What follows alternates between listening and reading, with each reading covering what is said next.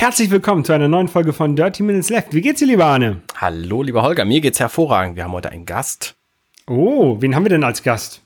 Den Alexander, Hoaxmaster Waschkau. Schönen guten Tag.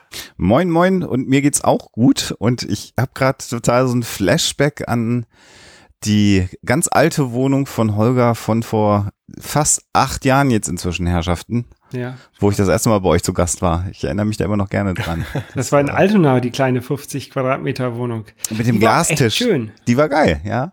Hat sie hinter den Glastisch, wo dann die, die Carrera-Bahn im Glastisch drin lag. Das hat mich oh, ja. schwer beeindruckt. Geile, ja, geile Den, den Tisch hat Arne jetzt inzwischen. Nee, den habe ich nicht, den hat meine, meine Schwiegertante. Oder so. Auch Carrera-Bahn? Nee, die Carrera-Bahn habe ich noch. Nee, nee, ohne Carrera-Bahn. Die hat da Deko drin. Ist auch cool. Also der Tisch ist wirklich gut. Mhm. Feines Ding. Ja, man kann sowas ja mal gut weiterhören. Ich habe die, ähm, als ich auf Weltreise gegangen bin, wollte ich den Tisch halt nicht mitnehmen. Und Was? ja, ähm, wir haben dich aus einem guten Grund dabei. Ähm, Zurzeit, wir sind ja alle noch im Corona-Lockdown quasi. Mhm. Und das hat ja so, du, also du bist Psychologe und beschäftigst dich sehr mit ähm, Verschwörungstheorien und, und solchen Mythen. Ähm, nein, wie nennt ihr es nicht Verschwörungstheorien, sondern Verschwörungs... Mythen ist das schönere Wort. Genau. Weil eine Theorie ähm, sagt immer, man könnte sie ja wissenschaftlich äh, beweisen oder widerlegen, aber tatsächlich ist es ja bei Verschwörungsmythen so, dass die Leute daran glauben und überhaupt keinen Sachargumenten zugetan sind. Deswegen ist Theorie so ein wissenschaftlicher Begriff und ich finde Mythos viel schöner, weil das mhm. mehr mit Glauben zu tun hat. Ja. Und bei Corona, da geht's ja auch irgendwie so, ähm, man, man glaubt immer, man, man vermeint, man, man vermutet äh, anzunehmen, dass es um viel um Glauben geht. Jedenfalls, wenn man sich so die Leute anhört, die alle ihre Meinung äh, öffentlich abgeben und äh, auf YouTube posten. Und darüber wollen wir heute so ein bisschen reden, ähm, was man da machen kann und, und wie man sich so ein bisschen informieren kann und auch ähm, Informationen, die man halt über YouTube und über die Medien bekommt, ähm, gegeneinander abwägen kann. Ähm, wir können, können ja einfach mal anfangen. Also es gibt ja den, den Podcast von dem, äh, vom NDR mit dem äh, Herrn Drosten. Mhm. WDR, oder? NDR. NDR. Oh. Ähm, der, der ist von der Berliner Charité, der ist da irgendwie der, der Chef-Virologe quasi. Äh, und ähm, viele Menschen vertrauen dem ja. Und wieso kann man dem eigentlich vertrauen, wenn man den eigentlich gar nicht kennt? Man kennt ihn ja, also ich jedenfalls kenne ihn nur jetzt von diesem Podcast. Also soweit ich weiß, hat er das ähm, den ersten Test entwickelt, um Corona überhaupt zu testen, also Covid-19 rauszufinden. Und also, SARS-CoV-2, ja. Covid-19 ist ja die Erkrankung, wenn wir dann schon klug scheißen, dann mal richtig. Ah, okay. äh, also der, der, der Virus wird ja mit SARS-CoV-2 bezeichnet. Covid-19 ist die daraus äh, auftauchende Erkrankung. Und ja, also da hat er einen Test entwickelt und nicht nur das, äh, sondern ähm, er hat sowieso die SARS-assoziierten Coronaviren äh, mit entdeckt. Das heißt, äh, der ein oder andere erinnert sich ja noch an die Zeit, als es dann SARS da war es ja nur SARS, nicht SARS-CoV-2. Die, die, ich glaube, große Tageszeit in Deutschland war es die mysteriöse Lungenkrankheit äh, äh, getitelt und das war ja auch eine Pandemie, die nicht so dramatisch verlief wie die aktuell verlaufende Pandemie und auch da hat er schon mitgearbeitet und hat äh, im Kontext dieser Arbeit ähm, jetzt will ich mal gucken, ob er dafür auch das Bundesverdienstkreuz äh, bekommen hat. Also er hat auch das Bundesverdienstkreuz inzwischen äh, äh erhalten für seine Arbeit. Insofern äh, vertraue ich ihm insoweit, als dass er zunächst mal tatsächlich ein Experte auf dem Gebiet ist, um das es sich gerade handelt. Und ich vertraue ihm, weil er in diesem Podcast mehrfach auch mal Dinge sagt, wie das weiß ich jetzt gerade nicht. Ich habe gerade die aktuelle wissenschaftliche Literatur nicht gelesen. Äh, oder sagt, ich habe jetzt übers Wochenende Literatur gelesen und ich glaube, ich muss das, was ich letzte Woche gesagt habe, ein wenig revidieren, weil daran sehr deutlich der wissenschaftliche Erkenntnisweg zu erkennen ist, wie man ihn so beschreitet. Ja. Das macht ihn vertrauenswürdiger als Menschen, die seit sechs Wochen erzählen, das existiert alles nicht und überhaupt gar nichts, was an neuen Erkenntnissen kommt, in ihre Geschichte einbeziehen, sondern bei ihrer Geschichte bleiben. Ja, ja übrigens, also, äh, Realtime Follow-up, äh, 2005 wurde ihm das Bundesverdienstkreuz ähm, verliehen, weil er da den Test für das Coronavirus SARS-CoV entwickelte. Na, guck, siehst du. Also kann man, kann man sagen, ähm, was, was Wissenschaftler und Leute auf YouTube unterscheidet, ist, dass die einen sich korrigieren und auch mal zugeben, wenn sie was nicht wissen oder was falsch angenommen haben. Ich glaube, das ist bei Verschwörungsgläubigen ähm, generell so. Also wenn du erstmal angefangen hast, an einen Verschwörungsmythos zu glauben, dann willst du ja nicht, dass du widerlegt wirst. Und das ist tatsächlich eine Geschichte, die im Kern Verschwörungsgläubige von äh, rationalen Wissenschaftlern unterscheidet. Ne? Also ich sage zum Beispiel, es hat keine Aliens gegeben, die uns hier auf der Erde bisher erreicht haben. So, das ist meine Aussage. Weil es für mich keinen zufriedenstellenden Beweis dafür gibt. Wenn morgen vor der Waschmaschine von Frau Merkel so ein UFO landet, dann mache ich eine Huxilla Podcast-Episode von meinem Podcast nach Kinder. Bisher habe ich nicht dran geglaubt, aber jetzt gibt es einen unwiderlegbaren Beweis. Hurra, es gibt Aliens. Ich finde das ja auch cool, dass es die gibt. Und das ist, glaube ich, der Unterschied. Und jemand, der an Verschwörungsmythos glaubt, der wird halt immer glauben, egal was passiert, wird er neue ähm, Ideen, neue Ausflüchte, neue Ansatzpunkte finden, damit sein ursprünglicher Glaube, sein ursprünglicher Mythos weiter bestehen kann.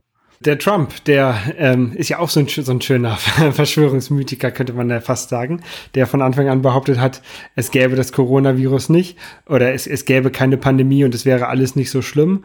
Und jetzt ist es in den USA irgendwie der schlimmste Ausbruch von allen Ländern.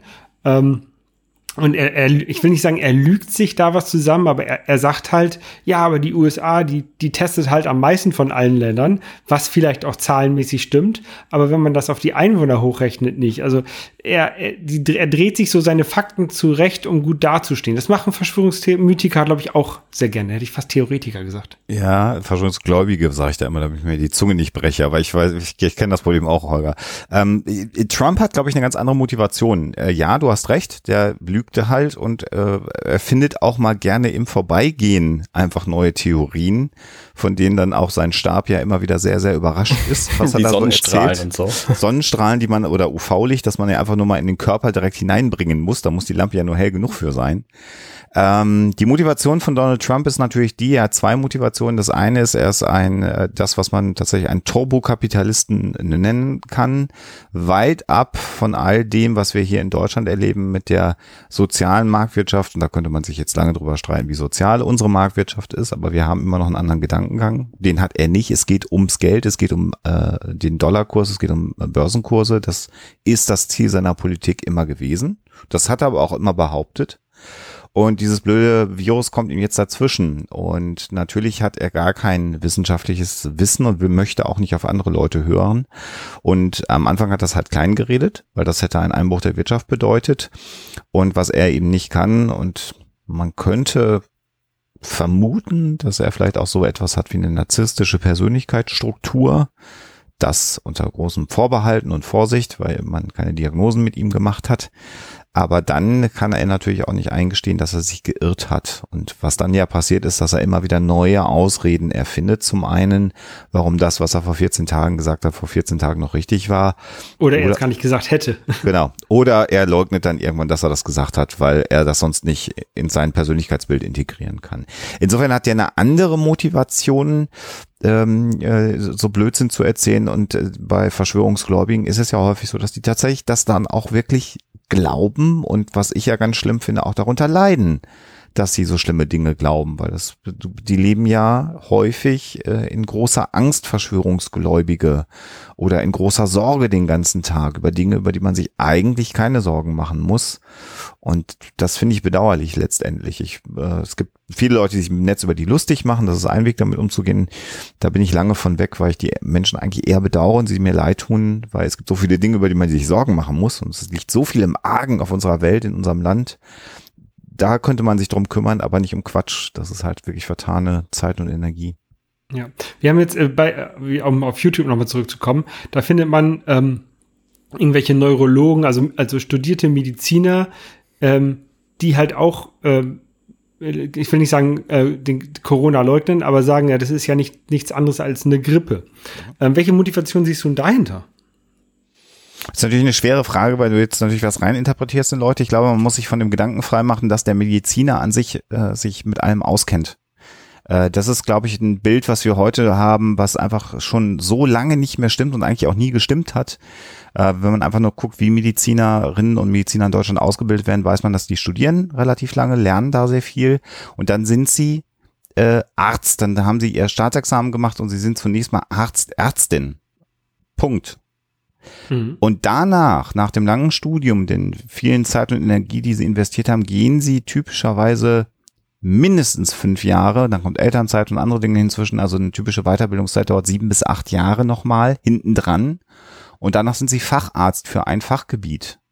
Und ich glaube, da sieht man schon, wie spezialisiert heute auch die Medizin ist. Und ein Orthopäde hat natürlich ein gewisses Grundwissen darüber, wie Abläufe im Körper passieren. Aber ein Facharzt für Orthopädie zum Beispiel oder ein Facharzt für Neurologie, um bei deinem Beispiel zu bleiben, hat im Zweifelsfall auch vor acht Jahren das letzte Mal wirklich was über Virologie gelernt, wenn es gut gelaufen ist, äh, nämlich im Studium und danach nicht mehr, weil es eigentlich nicht mehr Teil seines seiner Weiterbildung zentral ist. Und ähm, dann kommt es dazu, dass dieses dann äh, zwar Mediziner sind, Ärzte, Ärzte, Fachärzte, aber die haben halt auch Meinungen wie jeder andere Mensch. Und mhm. Äh, die Motivation der Meinung ist dann natürlich aus ganz vielen Richtungen geprägt. Politische Ansichten, persönliche Erfahrungen.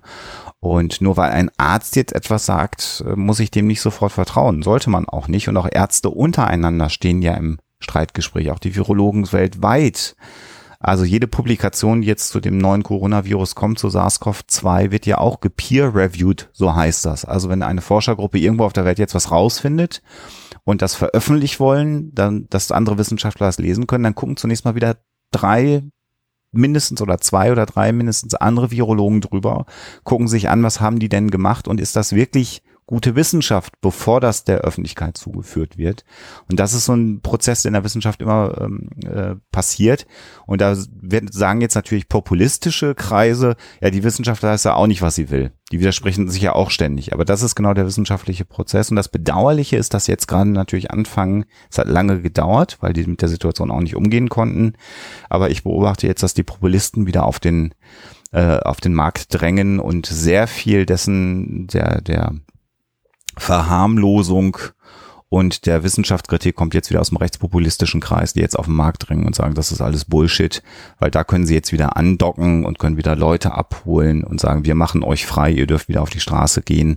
Können äh, gegen den Staat wettern können gegen Frau Merkel mettern, die die Leute einsperrt und jetzt mit Masken versehen will und was es so alles gibt. Und das äh, hat erstaunlich lange gedauert, aber jetzt haben sie es wieder gefunden, dass sie da reinstechen können in die Kerbe. Was nicht heißen soll, bitte, dass äh, irgendein Neurologe auf äh, YouTube jetzt ein AfD-Politiker ist, aber im Grunde genommen ist es ein Mensch und auch der kann sich irren. Ja, vor allem, ich glaube, es spielt auch so ein bisschen damit, äh, der, der, der ähm, Arzt, der halt einen Patienten hat, der sieht halt tatsächlich, das ist wie eine Grippe. Es ist eine, eine Infektion der, der Lungen der, oder der Atemwege.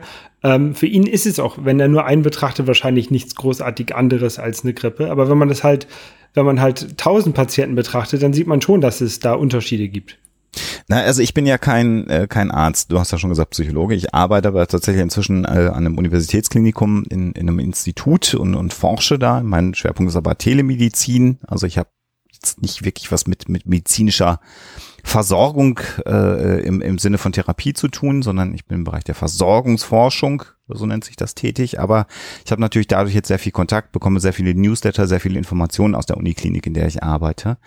Und ähm, ein großes Problem, was wir bei SARS-CoV-2 ja, und der daraus resultierenden Krankheit Covid-19 haben, ist, dass wir verschiedene Verläufe haben. Wir haben Verläufe, die Husten, Fieber, Gliederschmerzen für ein paar Tage beinhalten. Und dann ist es vorbei. Das sind diese ja, leichten Verläufe, von denen man immer wieder liest. Äh, erstaunlich ist, dass äh, im Moment zumindest deutet es sich so an, dass alle, die dann schwere Verläufe entwickeln, genau diese Phasen auch durchlaufen und dann nach gut einer Woche plötzlich eine drastische Verschlechterung äh, eintritt. Auch da weiß man dann aber auch gar nicht so genau, warum die eintritt. Ähm, und dann äh, Lungenentzündung ist das ein und dann geht es aber sogar so weit und da gibt es die ersten Hinweise drauf und da sind wir gerade wieder in diesem wissenschaftlichen Prozess. Das ist noch nicht in so großen Größenordnungen untersucht, dass man es wirklich sich anschauen kann, gibt es die ersten Hinweise auf, dass die Lunge sogar geschädigt bleiben könnte nach Covid-19 und zwar langfristig geschädigt bleiben könnte, weil dann doch das Lungengewebe so stark angegriffen worden ist von der Erkrankung, dass der Mensch den Rest seines Lebens damit zu tun haben wird. Mhm. mhm. Und da haben wir jetzt einfach noch keine Systematik, keine ernsthafte Systematik zu erkennen, wann tritt was ein, haben wir eine hohe Wahrscheinlichkeit von langfristigen Folgen, haben wir eine geringe Wahrscheinlichkeit. Und genau aus diesen Gründen, neben anderen Dingen, über die wir noch reden können, ist jetzt gerade tatsächlich die wissenschaftliche Welt und auch die Politik in Deutschland, ich finde dankenswerterweise, sehr, sehr vorsichtig und geht der Aufgabe nach dem Bürger, die Bürgerin zunächst mal noch zu schützen, solange Denn es geht ja nicht nur darum, dass wir auf den Impfstoff warten, es geht ja auch darum, weiter zu forschen, Krankheitsverläufe sich anzuschauen, genauer zu analysieren, wer ist denn im Krankenhaus, wer muss beatmet werden. Ja, wir haben immer Menschen, die im Krankenhaus behandelt werden. Davon sind wieder ein gewisser Prozentsatz, der auf die Intensivstation kommt und künstlich beatmet werden muss. Und das weiß ich dann wiederum, weil meine äh, Schwägerin tatsächlich Fachärztin für Anästhesie und Intensivmedizin ist. Äh, Beatmung ist auch unterschiedlich. Also wir haben ja oft so ein mechanistisches Bild als Laien, ging mir auch so. Es gibt diese Beatmungsmaschinen, da gibt's dann, werden die intubiert, die Menschen kriegen so einen Schlauch und dann kommen die an eine Maschine dran und dann übernimmt diese Maschine das Atmen. Das war so mein Bild und das ist so das Blöde, was passieren kann. Es gibt aber tatsächlich verschiedene äh, Beatmungsgeräte.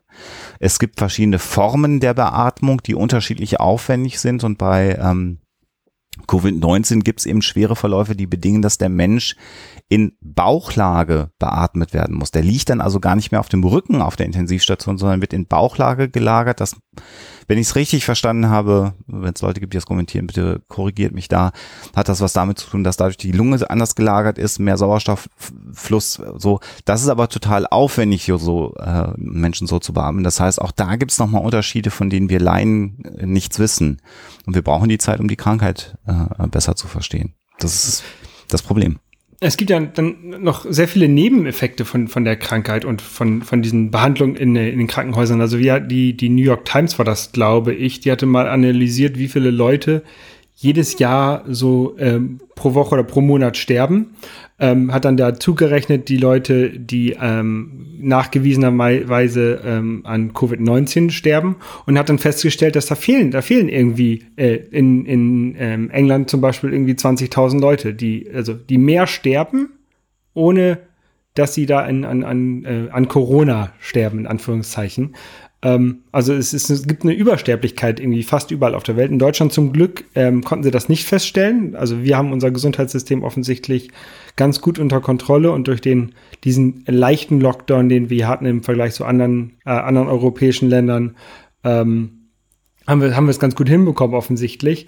Ähm, aber das ist halt auch irgendwie eine Sache, die man halt erst im Nachhinein sehen kann. Man kann halt heutzutage nicht sagen, das ist so schlimm wie eine Grippe, wenn man eigentlich noch gar nicht weiß, wer eigentlich alles daran stirbt. Naja, Richtig? wir wissen ja wahrscheinlich nicht genau, woran tatsächlich dann diese, diese Übersterblichkeit liegt. Also es könnte ja natürlich auch sein, Verschwörungsmythiker kommen jetzt ins Spiel, äh, dass es am Lockdown liegt. So, ne, die Leute können nicht mehr einkaufen, deswegen sterben sie, weil sie nichts zu essen haben. Plausible Hypothese, das kann man natürlich prüfen und tatsächlich ist natürlich diese äh, sehr unsägliche Diskussion darüber, ob die Menschen denn nun an Covid-19 sterben oder nicht, ja auch ganz schwierig. Also am Ende stirbt jemand, äh, Lungenversagen. Ja, oder, ne, oder wenns Herz nicht mehr schlägt, so, dann ist ein mhm. Mensch tot. So, und, und wenn, wenn, wenn der Hirntod äh, vernünftig festgestellt wird, dann ist ein Mensch tot. Ähm, Lungenversagen ist das eine. Tatsächlich ist es aber auch so, dass ähm, Covid-19-Patienten zum Teil tatsächlich am Herz-Kreislauf-Versagen insgesamt versagen, weil der Körper so stark geschwächt ist und so stark angegriffen ist, dass er nicht mehr in der Lage ist, die Vitalfunktionen von sich aus aufrechtzuerhalten. Dann ist so die Frage, ist der, ist der gestorben, weil er ähm, äh, am Herzversagen gestorben ist oder ist er am Virus äh, gestorben? Letztendlich ist das aber Pillepalle in der Diskussion. Wenn dieser Mensch positiv getestet worden ist, ist davon auszugehen, dass die Erkrankung einen Einfluss gehabt haben wird. Und ja, vielleicht mag es den konstruierten Fall geben, dass jemand vom Balkon gefallen ist und beim Umzug ist ihm auch noch ein Klavier auf den Kopf gefallen und er wird dann positiv auf Covid-19 getestet. Das kann dann vielleicht mal passieren, dass so ein Fall auch in der Statistik landet oder ein Autounfall, der nachträglich getestet wird. Ähm, aber das macht nicht das Gros ähm, der an laut Statistik an Covid-19 verstorbenen Patienten aus. Und äh, das sind das sind so äh, taktische Spielchen, die da dann natürlich inzwischen vom Populisten genutzt werden, um vom eigentlichen Thema abzulenken. In Hamburg wird es tatsächlich auch bei jedem an vermeintlich an Corona gestorbenen geprüft, ob er an Corona gestorben ist oder nur mit Corona. Da gibt es einen Hamburger Pathologen, der ja sehr prominent kürzlich in der Talkshow war im öffentlich-rechtlichen Fernsehen. Das ist alles Quatsch, das kann man gar nicht erkennen. Und ich habe noch keinen gesehen, der an Corona gestorben ist. Und das war ein Pathologe. Hm. Da muss man natürlich dann auch fragen, was die Motivation ist, sich äh, vor die Kamera zu setzen und das zu erzählen. Ähm, äh, und dann ist es natürlich so, dass da ein Talkshow-Moderator sitzt äh, und da das Gespräch führt und, und unter Umständen nicht ein anderer Pathologe, der dann auch die passende Frage stellt, äh, der sagen würde, die eigentlich fragen müsste, wie muss denn jemand aussehen, der ihrer Ansicht nach an dem Virus gestorben ist? ja. ja. Also was, was muss da äh, zu sehen sein. Das macht natürlich so ein Fernsehmoderator nicht. Das ist natürlich völlig geschockt. Oder Moderatorin. Ich habe keine Ahnung, eine dieser unsäglichen Talkshows, die ich nicht gucke. Habe dann hinterher nur die Zusammenfassung darüber gelesen und mir ein paar Ausschnitte angeschaut. Das halt äh, ist halt äh, blöd. Und ich glaube, ähm, die Frage wäre wahrscheinlich irgendwann gekommen. Ich glaube, das größte Problem, was wir auch haben, das verbirgt sich in der Frage, warum macht ein Neurologe das, ist, wir äh, sind immer noch dabei zu realisieren, dass wir in einer Situation uns befinden, die es so in dieser Art bisher noch nicht gegeben hat auf der Welt. Äh, und auch gar nicht, sagen wir mal, die letzten 100 Jahre und so und selbst zur Zeit der äh, Influenza-Pandemie Anfang des 20. Jahrhunderts war die Welt noch eine andere. Und auch zum Zeitpunkt des Zweiten Weltkrieges Zweiter Weltkrieg, Nazi-Deutschland hat in, in beiden Teilen daraus bestanden, dass die Leute weiter ganz normal unterwegs waren. Die sind arbeiten gegangen, die sind in Kneipen gegangen. Äh, klar wurde bestimmte Musik verboten und bestimmte Kneipen sind ent, ent, ent, ähm, äh, ich hätte jetzt entwertet gesagt, sag schnell, man hat das Eigentum weggenommen, hat einen deutschen Wirt da reingesetzt. Enteignet, danke. Ja, aber das. Und Nachbarn das, sind verschwunden. Nachbarn sind verschwunden, aber der, die, die, die, das Gros der Bevölkerung hat ein, hat ein ganz normales Leben geführt, bis die Bomben gefallen sind. Dann war es vorbei. Aber das ist geschichtlich gesehen ein relativ langer Zeitraum gewesen, wo das gesellschaftliche Leben trotz des Zweiten Weltkriegs ganz normal weitergelaufen ist. Und hier in dieser Situation ist das gesellschaftliche Leben wenn ich jetzt mal auf meine eigene Perspektive gucke, seit ungefähr acht Wochen komplett unterbrochen und auf den Kopf gestellt. Mhm. Und das, das, das Ausmaß der Freiheit ist tatsächlich ja auch vom Staat eingeschränkt worden. Äh, ich sage auch, dass ich das für sinnvolle Maßnahmen bisher halte und die sind immer zeitlich befristet worden und wir sind mitnichten äh, dabei in eine ähm, äh, Autokratie oder, oder ähm, in ein totalitäres System abzuweichen. Aber natürlich muss man darüber reden, dass man jetzt nicht demonstrieren darf. Das ist schon auch komisch. Ja, dass man, äh, dass es nicht möglich ist zu demonstrieren. Aber äh, nach allem, was man so von den Politikern verfolgen kann, an Pressemitteilungen und, und, und immer wieder die Informationsrunden, die es gibt, anders als bei Donald Trump sind, habe ich sehr wohl den Eindruck, dass das auch unseren Politikern bewusst ist und dass das immer im Hintergrund bei jeder Entscheidung ist ähm, und das ist eine Situation, die ist halt komplett neu. Die hat es noch nicht gegeben und die Auswirkungen gehen ja immer noch weiter, ob das äh, Warenlieferungen sind weltweit, Warennetzwerke, die nicht funktionieren. Wir haben in einer Zeit gelebt, wo alle europäischen Grenzen offen waren, dann wurden völlig panisch Grenzen geschlossen, plötzlich konnte man nicht mehr Waren durch die Gegend schieben. Ähm, das ist eine Situation, die haben wir so noch nicht gehabt und darüber werden wir auch in 20 und 30 Jahren noch reden, wie diese Situation war. Das ist einmalig und dann fangen Leute halt irgendwann an, auch merkwürdige Meinungen zu so einem Ereignis zu haben. Es gibt mit meiner Ansicht auch nicht auf jede Frage im, im Zusammenhang mit der Corona-Pandemie jetzt schon eine richtige Antwort. Nee, weil man es halt auch noch nicht genug kennt. Das hat man ja auch an, der, an, den, an den Masken gesehen. Am Anfang hieß es, äh, Masken helfen nicht und Masken sind Virenschleuern. Dann hieß es, äh, ja, wir haben gar keine Masken und dann ähm, hieß es, okay, wir müssen jetzt alle eine Maske aufsetzen. Das, das, zeigt aber auch so ein bisschen, dass man erst im Nachhinein verstanden hat. Ich habe auch, ähm, also ähm, ich war halt, äh, wir waren in, in Australien, als ähm, es anfing mit, ähm, wir sollten doch alle eine Maske tragen. Ähm, und meine, also ich habe auch gesagt, wieso bringt mir doch nichts? Die hält doch, hält doch das Virus gar nicht ab. Ähm, meine, meine Frau ähm, hat dann, also die ist Asiatin, sie ist es halt gewohnt, eine Maske zu tragen in der Öffentlichkeit ähm, beim kleinsten Husten. Und äh, sie hat mir dann gesagt, ja, du trägst die Maske ja nicht, um dich zu schützen, sondern du trägst die Maske, um andere zu schützen vor einer möglichen Infektion. Und das ist ja gerade auch hier bei äh, Covid-19 so ein bisschen das Problematische, dass man irgendwie in den ersten vier, fünf Tagen den Virus verteilen kann, ohne zu wissen, dass man selber angesteckt ist. Mhm. Ähm, und deswegen ähm, also die, die, die Leute meinen, sie müssten jetzt die Maske alle 20 Minuten, ähm, äh, alle 20 Minuten wechseln und ordentlich aufbewahren, weil, weil das ist halt so die Vorgehensweise im Krankenhaus. Ähm, aber wenn, wenn ich das sehe, ich will halt andere Leute mit vor, vor mir schützen, dann kann ich halt die Maske nehmen.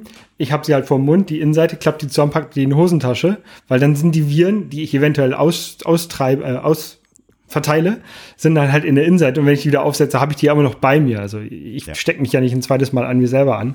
Das ist, äh, das ist genau richtig. Das große Problem, was ähm, oder warum ich zum Teil diese Maskenpflicht auch kritisch sehe, ist, dass wir in unserer Gesellschaft äh, zum einen genau dieses Verständnis, was deine Frau hat, und das ist äh, völlig korrekt. Also im ähm, Japan oder auch insbesondere Südkorea ist das absolut gang und gäbe. In dem Moment, wo ich einen äh, Infekt der oberen Atemwege äh, habe, dort setze ich mir die Maske auf, einfach weil ich meine äh, Mitmenschen nicht anstecken will. Und das ist also hocheffizient, das so zu tun. Das Problem, was wir hier in, in Deutschland haben, und ich habe das halt, äh, sehe das durch Beobachtung, ist nicht, dass Menschen wie wir, die ähm, klaren Verstandes solche Dinge alleine schon wissen, äh, Masken verwenden, sondern dass Menschen jetzt sehr ähm, also äh, das Gefühl haben, ich kann jetzt was machen gegen Covid-19, nach wie vor. Äh, und sie können ja nichts machen. Sie können was machen, nicht gegen, sondern damit sie es nicht weitertragen. Das ist noch nicht drin in den Köpfen, glaube ich. Ähm, nach wie vor nicht, egal wie viel man darüber redet. Und dass Masken ein falsches Signal von Sicherheit unter Umständen vermitteln. Mhm. Das ist sehr, sehr problematisch. Und mhm. natürlich ist es dann so, dass du, wenn du Masken unsachgemäß verwendest und dich sicher fühlst, das dann am Ende äh, problematisch ist. Und ich glaube, da kommt sehr viel von der Kritik äh, äh, zur Maskenpflicht her, weil wir nicht äh, wissen, wie wir damit vernünftig umgehen. Kleine Beispiele sind, ähm, Maske juckt, ich touche sie an. Also nehmen wir mal an, ich begegne jetzt jemanden, der ähm, ähm, äh, ansteckend ist und man kommt im Supermarkt sich dann doch näher, weil man denkt, wir haben ja alle Masken, kann ja nichts mehr passieren. Und nehmen wir mal an, es kommt kurzfristig dazu, dass das Zeug dann doch auf der Außenseite auch ist. Also dann muss man wirklich jetzt, man muss in dem Moment, wo man die Maske aufsetzt, auch sagen, immer aufpassen, was draußen drauf ist. Ja. Und auf keinen Fall vergessen, die Hände zu waschen. Also in dem Moment, wo ich das Ding anpacke, muss ich mir trotzdem weiter die Hände waschen. Und auch wenn alle eine Maske tragen, Schmierinfektion ist wahrscheinlich hoch unwahrscheinlich oder nicht nicht dramatisch, ne? also der Einkaufswagen. Ähm, äh, aber man sollte es sachgemäß verwenden und vor allen Dingen soll man auch die Maske dann nicht so um den Hals runter baumeln lassen und dann telefonieren und dann wieder antatschen und dann packe ich was anderes an äh, oder ich gebe dann doch jemanden die Hand, was ich ja eigentlich im Moment nicht machen soll. Also diese, diese, diese Regeln, diese Grundregeln, die vorher schon gegolten haben, die müssen alle jetzt auch gelten und in meiner Beobachtung nicht bei allen Menschen, aber bei einigen Menschen habe ich schon gesehen, dass diese ursprünglichen Regeln, die ja gut funktioniert haben, also die Zahlen in Deutschland sind ja nach wie vor beeindruckend gut weltweit.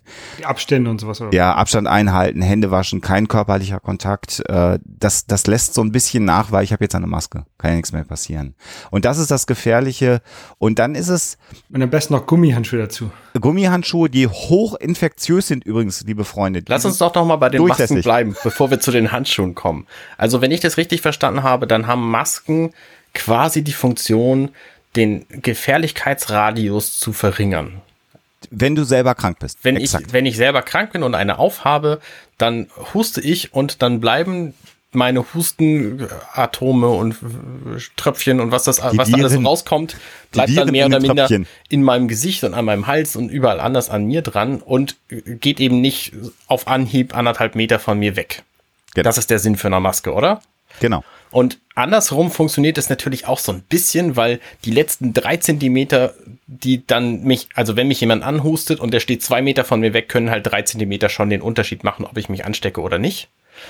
Also, ne, es schützt halt auch so, so ein ganz kleines bisschen mich selber. Aber das funktioniert nur in dem Fall, wenn es funktionale Masken sind, also keine gehäkelten Masken, keine Masken mit einem Loch drin, damit man besser durchatmen kann, keine Masken, die nur über den Mund gezogen werden, wie viele freie Nasen ich im Supermarkt neulich gesehen habe, ist ja, echt schockierend. Unfassbar, ja. Und auch keine Masken, die so einen Filter haben, der, also so Staubmasken, wo dann die Luft ungehindert rauskommt, sondern quasi nur selbstgenähte Stoffmasken, ja, oder halt die günstigen Masken, äh, die auch im Krankenhaus zum Einsatz kommen. Genau. Ne? Oder aber die, die, musst du halt regelmäßig dann auch tatsächlich auch wechseln. Die kannst du halt nicht einfach im Backofen legen und genau. desinfizieren. Oder genau, hart, heiß waschen. Das ist halt ähm, auf Dauer teurer. Also selbst wenn du genau. die ein, einen ganzen Tag lang benutzt, äh, bist du nach einer Woche genauso teuer, wie wenn du eine Stoffmaske nimmst. Na klar. So, das sind die Regeln. Ja, gut, dass du es nochmal sagst, Anne. Da, das muss jedem bewusst sein. Und trotzdem muss man sich ständig die Hände waschen und man darf sie auch nicht ins Gesicht fassen. Und ähm, ich habe früher meine Brille so hochgeschoben. Ich habe mir jetzt immer angewöhnt, wenn ich draußen unterwegs bin, hier an den Seitenbügeln die Brille hochzuschieben. Äh, einfach, das sind so Dinge, das, das fällt mir unfassbar schwer. Ich bin, ihr seht mich jetzt ja gerade bei der Aufzeichnung, weil wir hier so eine Videokonferenz, ich touch mir sowieso ständig ins Gesicht. Äh, das ist äh, die Hölle für mich. Kannst du nicht einfach zu jemand anderem sagen, können Sie mal bitte meine Brille hochschieben? Ich darf ja, mir ins Gesicht. Super. Das ist äh, im Sinne Sicherheitsabstands total gut, ja. Ja, und Handschuhe sind halt genauso ein, so ein Bullshit. Handschuhe, äh, da lagern sich Bakterien, Viren auch drin an. Und wenn man ständig Handschuhe trägt im Supermarkt, verführt das auch dazu, dass man dann sagt, ach, muss ich jetzt nicht die Hände waschen, weil ich halt ja Handschuhe an das ist ganz schlecht. Also das Handschuhe ist sogar noch viel schlimmer. Ja, und das ist auch, noch viel schlimmer, weil diese Handschuhe halten natürlich die Bakterien auch in der Hand und da vermehren die sich dann besonders gerne, weil es so schön feucht und warm, warm ist. Warm und feucht ist, ja. Also das ist, bitte, Handschuhe macht's nicht. Äh, Ärzte kriegen zum Teil auch einen Anpfiff im Krankenhaus, wenn sie unnötigerweise mit Handschuhen über den Flur laufen, weil es einfach keinen Sinn macht. Also da gibt's ganz klare Regeln, da haben sich sehr viele Leute sehr lange Gedanken drüber gemacht. Das Beste ist, zwei Meter Abstand halten, im Idealfall, wenn man das kann, äh, und ordentlich die Hände waschen, wenn man nach Hause kommt, dann hat man schon sehr, sehr viel auch getan. Und dann bräuchte es auch nicht die Masken. Eigentlich, mhm. also das ist, glaube ich, auch so eine wirklich eine Abwägungsgeschichte auch der Politik gewesen, zum einen den Leuten auch irgendwas zu geben, was sie tun können, weil wir wissen alle, wenn wir ehrlich sind, dass das noch lange dauern wird. Und du, du bist dem nicht komplett ausgeliefert, aber es darf halt nicht wie ein Schutzschild empfunden werden. Und am Morgen ist wieder alles normal. Das ist halt wirklich das Problem mit mhm. diesen, mit diesen Masken. Ja, jetzt öffnen so nach und nach langsam die Geschäfte wieder.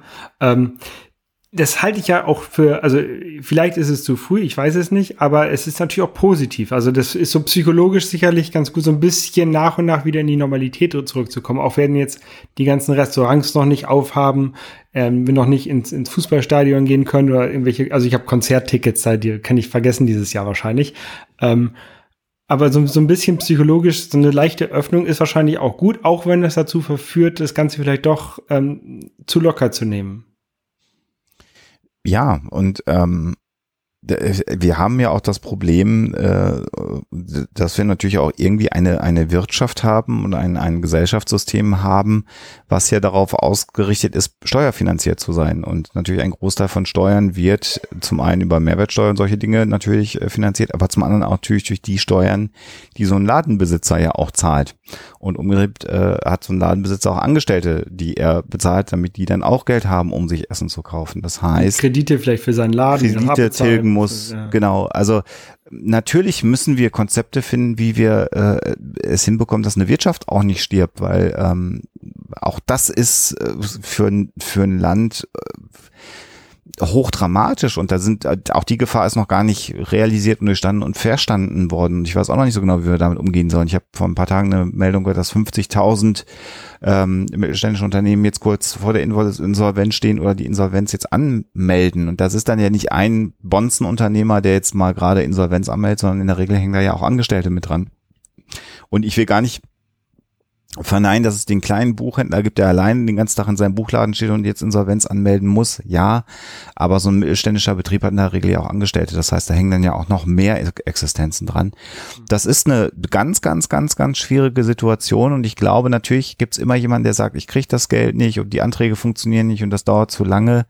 Ich finde aber auch hier sehr wohl, dass eine Regierung in so einem System wie Deutschland, also jeder, der mal für irgendwas einen Antrag in Deutschland gestellt hat, der weiß auch, wie scheiße lange sowas einfach dauert normalerweise bei uns. Oder wenn Gesetze geändert werden sollen, damit solche Anträge entstehen. Und dafür sind wir relativ schnell. Ich meine, wir leben in Deutschland, das ist eines der hochbürokratischen Länder der Welt. Mhm. Und diese Hilfeprogramme sind binnen drei, vier Wochen umgesetzt worden. Schneller geht das einfach nicht in unserem Land. Dafür haben wir dieses satte System, in dem wir leben mit Bürokratie. Dafür, in meiner Wahrnehmung zumindest, ist das erstaunlich schnell gegangen. Dass das nicht jedem Einzelnen hilft, ist mir auch klar. Und dass das tragisch ist im Einzelfall, Gar keine Frage. Ich habe da aber auch leider keine Lösung für. Ähm, es ist einfach aber, ein schwieriges Feld. Also ich meine, ja. es ist einfach auch ein, ein, super Ungleichgewicht. Ne? Es gibt einige Berufe, die momentan einfach nicht oder schlecht arbeiten können. Entweder deswegen, weil sie einen Kundenkontakt haben ähm, und deswegen ähm, quasi sich anstecken würden oder aber auch der Grund, dass äh, der Laden einfach gar nicht geöffnet hat, weil das ein, ein nicht systemrelevanter Betrieb ist oder weil die ganze Produktion runtergefahren wurde, weil beispielsweise das Auto doch erst in einem halben Jahr auf den Markt kommt und deswegen alle Kurzarbeit machen.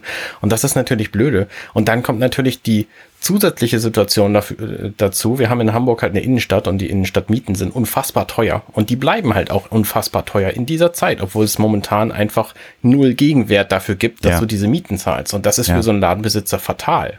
Ja, ja und da, da finde ich, da könnte auch nochmal die Politik vielleicht ähm, eingreifen und so ein bisschen ähm, so, so Mietenstundungen oder, oder komplett Ausfall für, für Monate und dann so, dass der der Besitzer der Immobilie vielleicht auch seinen Kredit an die Bank ähm, nicht zurückzahlen muss für den Monat, äh, mhm. dass der das halt gestundet bekommt. Ne? Dann, dann wäre vielleicht schon vielen kleinen ähm, Leuten, die irgendwie ein, ein, was mieten, ja. ähm, geholfen. Ne? Der sagt, okay, ja. du musst hier für April keine Miete bezahlen und die Bank darf für April keine Zinsen benutzen auf den, äh, kriegen auf den Kredit, dann ist quasi ja, ist eigentlich nur der Kredit um einen Monat verlängert worden. Ja. Ähm, aber niemandem ist wirklich Schaden gefügt, zugefügt worden. Außer vielleicht der Bank, aber die wurden ja schon häufig genug gerettet. Und ich glaube, das sind auch die, die am wenigsten leiden zurzeit.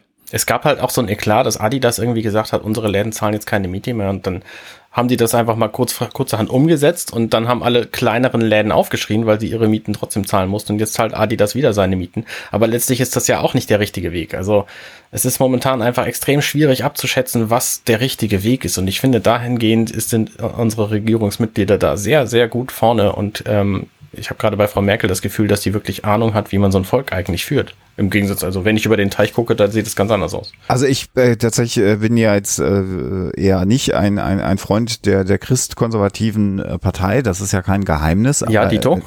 Äh, aber, aber man muss schon auch sagen, äh, im Moment macht die Regierung äh, einen sehr guten Job und äh, dann haben wir das föderale System. Natürlich kann Frau Merkel auch eigentlich gar nichts entscheiden, das muss man ja auch mal ganz ehrlich sagen, sondern die Bundesregierung spricht Empfehlungen aus tut das sehr besonnen in meinem Eindruck. Natürlich gibt es Gesetze, die auf Bundesebene erlassen werden, aber natürlich die Umsetzung dieser Dinge passiert in den Ländern durch die Ministerpräsidentinnen und Präsidenten der Länder. Und das sind ja die, die letztendlich uns hier regieren. Ne? Und äh, insofern finde ich, dass äh, sowohl die Bundesregierung mit ihren Empfehlungen als auch die allermeisten Bundesländer ähm, zurzeit einen guten äh, Job machen und äh, auch Herr Söder macht aktuell einen guten Job. Herr Söder hat viele, viele schlimme Dinge in seiner Vergangenheit getan und das darf man jetzt auch nicht vergessen, darf nicht sagen, das ist der Heiland, aber man darf jetzt auch mal die guten Dinge, die er zurzeit macht, auch mal so benennen. Äh, das ist so und klar ist Herr Söder derjenige, der das Wort Asyltourismus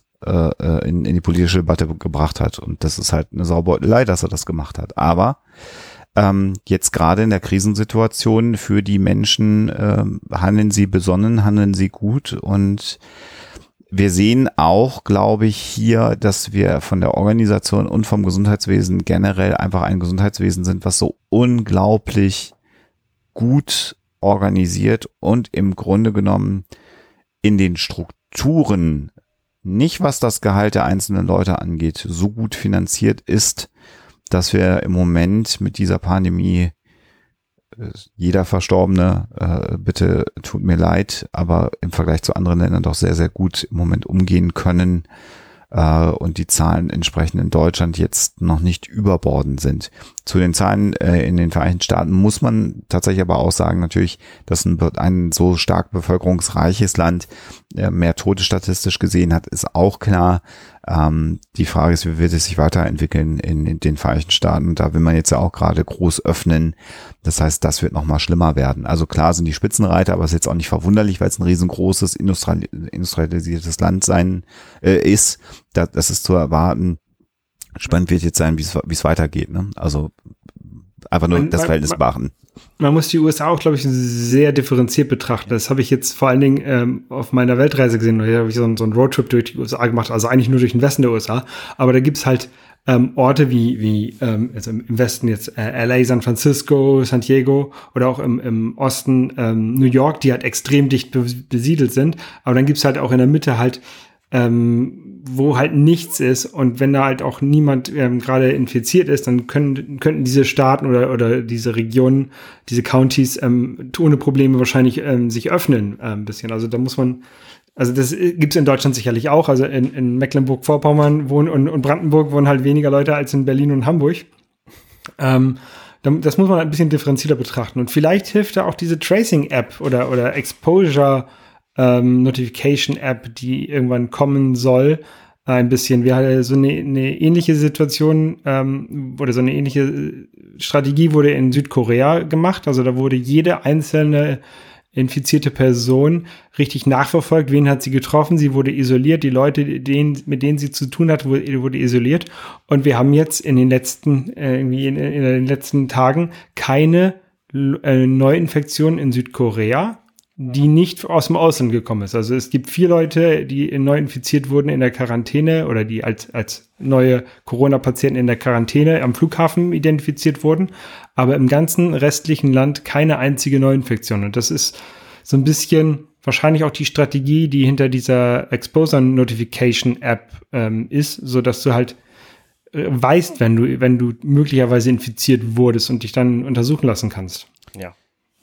Also ich habe da äh, im Moment äh, die Meinung, dass das Sinn machen kann. Ähm, ich ich, äh, ich habe die Krankheit nicht, also insofern man muss die App dann ja auch haben, damit man notifiziert wird, wenn jemand in der Nähe ist natürlich.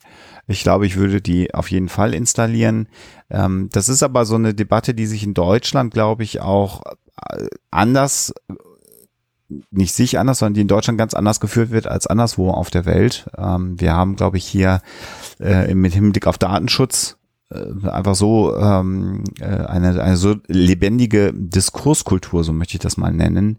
Ähm, das ist ja schon etwas, was uns im Bereich der Digitalisierung in der Medizin äh, auf, glaube ich, zum Teil den vorletzten Rang im europäischen Vergleich äh, ja, verfrachtet.